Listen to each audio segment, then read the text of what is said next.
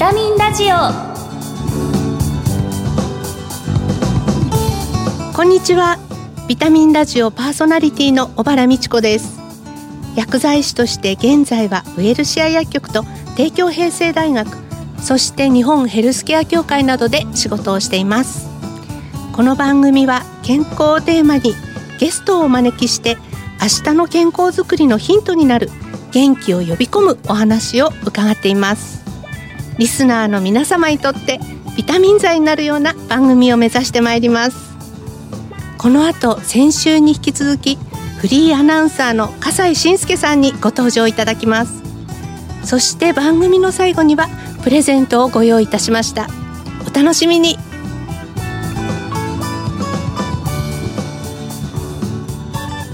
ビタミンラジオ。この番組はお客様の豊かな社会生活と健康な暮らしを支えるウエルシア薬局の提供でお送りします。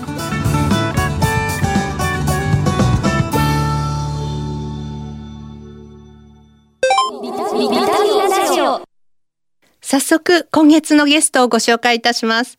フリーアナウンサーの笠井信介さんです。よろしくお願いします。今月の特集テーマは支え合うがん闘病です2回目の今日はコロナ禍での闘病生活についてお話を伺います。このスタジオでも感染予防策としてアクリル板越しにお話をしていきます。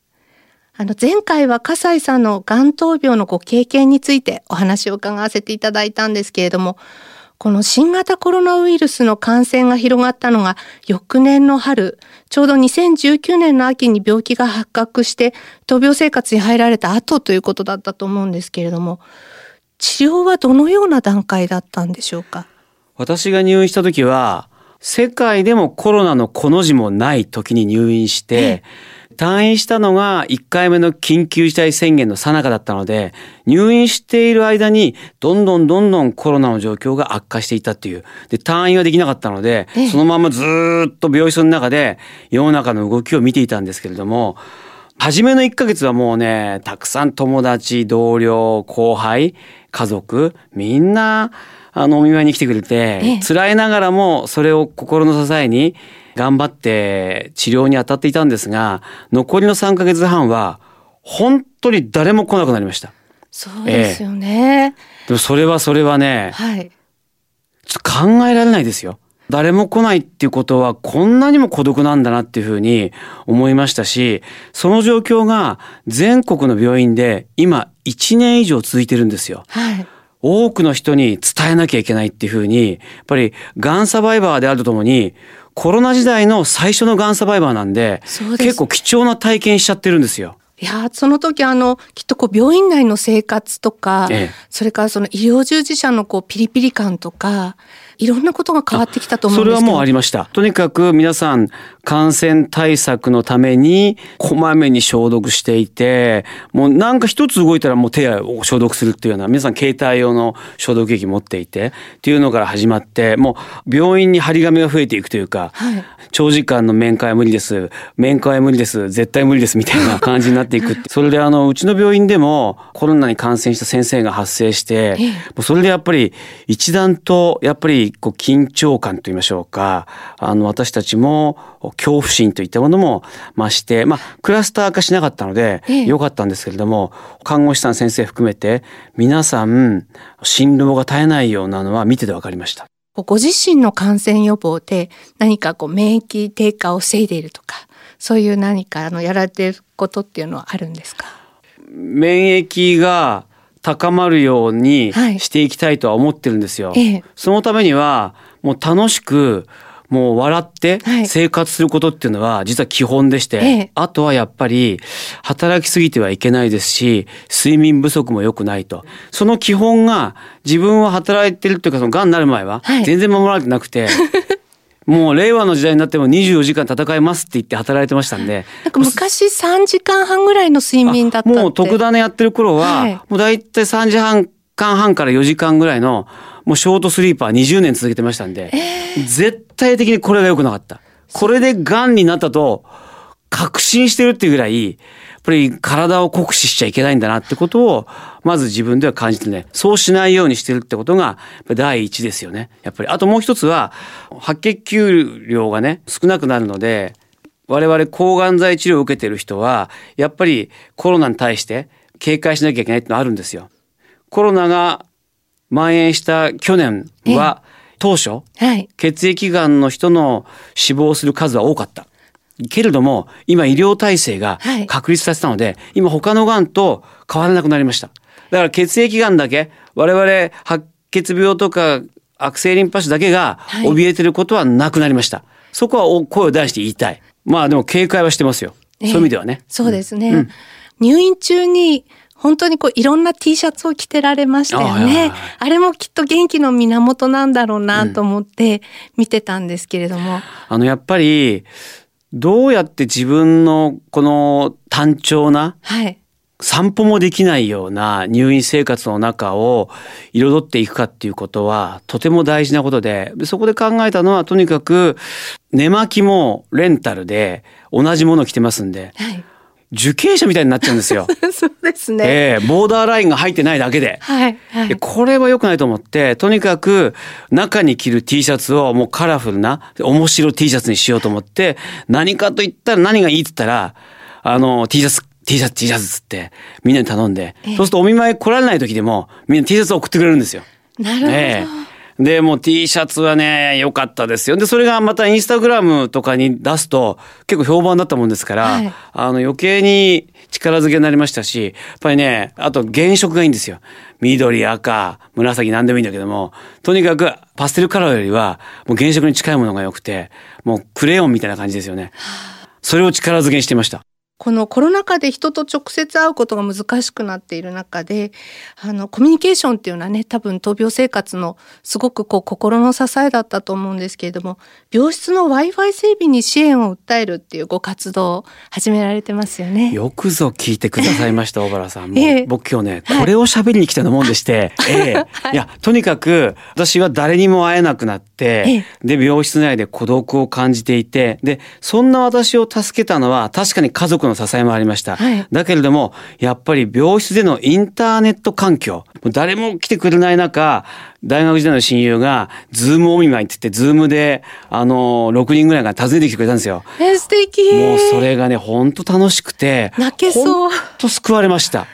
私は、スマホのギガを使ったんですよ。はい。でそうすると、あっという間になくなっちゃうんですよ。そうですね。ええー、それで、あの、家族からも、どうすんのって言われて、結局1ギガ1000円で、追加してると、だいたい1ヶ月で、私の場合は、まあ、8000円から1万円ぐらい、毎月かかってたんですよ。はい。はい、で、退院してから、病室の Wi-Fi を患者さんが使える病院があるってことを知って、はい、これだと思ったんですよ。ほいで仲間に話したら、はい、やっぱり同じように苦しんでる仲間がいて、じゃあって言うんで、病室 Wi-Fi 協議会っていうのを今年の頭に作って、初めに、はい。で、いろいろと活動を始めてって、分かったことは何かっていうと、全国の9割の病院で Wi-Fi が飛んでいて、業務用で使ってるんですけれども、はい、7割の病院では患者さんに使わせてないんですよ。えー病室に Wi-Fi がなくてどうしましたかって600人の入院がん患者の経験者に聞いたんですよ。はい、そしたら答えは4割の方が我慢したと。私みたいに追加料金払わなかったっていうんです。なぜか。ただでさえ家族に入院費や治療費で迷惑かけてるのにギガ増やしてほしいとか、ポケット Wi-Fi 契約してほしいとか言えないっていうので、これはいけないと。もう SDGs の世界でね、すべての人が取り残されない世界をっていう運動が進んでいる中で、今、この1年間、入院している患者さんが誰にも会えずに取り残されてるんですよ。で、どんどん活動したところ、はい、4月に国の予算がついたんですよ。えええー、すごいですね。そう。病室に Wi-Fi を通す工事を国の予算で使っていいですよって、にもかかわらず、はい、そのことを病院の皆さんが知らないので、もう全然申請が増えてないみたいなんですよ。ぜひと聞いてましたら、病院の方々、医療関係者の皆さん、皆さんのその病院でも多くの病院が Wi-Fi 通ってないので、無料の Wi-Fi 通ってないので、これ、あの、厚生労働省にぜひ申請を検討してください。9月30日までなんですよ。病室に患者用 Wi-Fi を開設する工事、国の予算が出ますんで、9月30日までが申請期限なので、はい、ぜひ検討して、条件がいろいろありますんで、ええ、もう検討の上申請してください。よろしくお願いします。はいそれはあのどこに申請すればいい？厚生労働省です。厚生労働省のホームページから行けばそう。でもそれすごいわかりにくいので、はい、私たち、あの、病室 Wi-Fi 協議会のホームページからもダウンロードできるようにしましたんで。はい、病室 Wi-Fi 協議会。協議会。えあの、最後に番組恒例の質問なんですけれども、はい、笠井さんご自身のビタミン剤になっている元気の源を教えてください。これは、笑顔で人と話すことです。話しながらビタミン注入。今この時間もビタミン注入しております。なんかすごく嬉しいです。はい、お互いにあの、新しい人生をまた結構駆け抜ける感じですね。でも、はい。抑えながら駆け抜けます。そうですね、はい。はい。抑えながら駆け抜けていきたいと思います。今日はコロナ禍での闘病生活についてお話を伺いました。ゲストはフリーアナウンサーの笠井信介さんでした。お忙しいところありがとうございました。ありがとうございました。あ、風邪薬切らしてた。ドラッグストア空いてるかな深夜もオープン。ウエルシア。あれ？薬残っちゃったな。お薬の相談も。ウエルシア。答える、支える、ウエルシア薬局。公共料金、各種料金のお支払いも受けたまわっております。ビタミンラジオ。2週にわたり支え合う闘病と題してフリーアナウンサーの笠井信介さんにお話を伺いました。これからもっと病室の Wi-Fi 環境が広がるといいですよね。私も応援したいと思います。ここで番組からプレゼントのお知らせです。今回はユーハ味覚糖からお口の環境を整える舌クリアシリーズとプッチョピーチソーダユーハグミサプリ鉄葉酸など美味しさと優しさが詰まったお菓子のセットを抽選で5名様にプレゼントいたします。舌クリアは舌を覆う金のフィルム。絶対に着目した舌をケアする食品です。日々の健康に舌クリアをぜひお召し上がりください。ご希望の方番組のサイトからご応募ください。締め切りは7月18日です。お聞きのビタミンラジオ再放送は土曜夕方5時40分から。次回の放送は8月3日です。お聞きのビタミンラジオ再放送は土曜夕方5時40分から。次回の放送は8月3日です。しっかり睡眠をとって免疫力を上げていきましょうね。番組パーソナリティの小原美智子でした。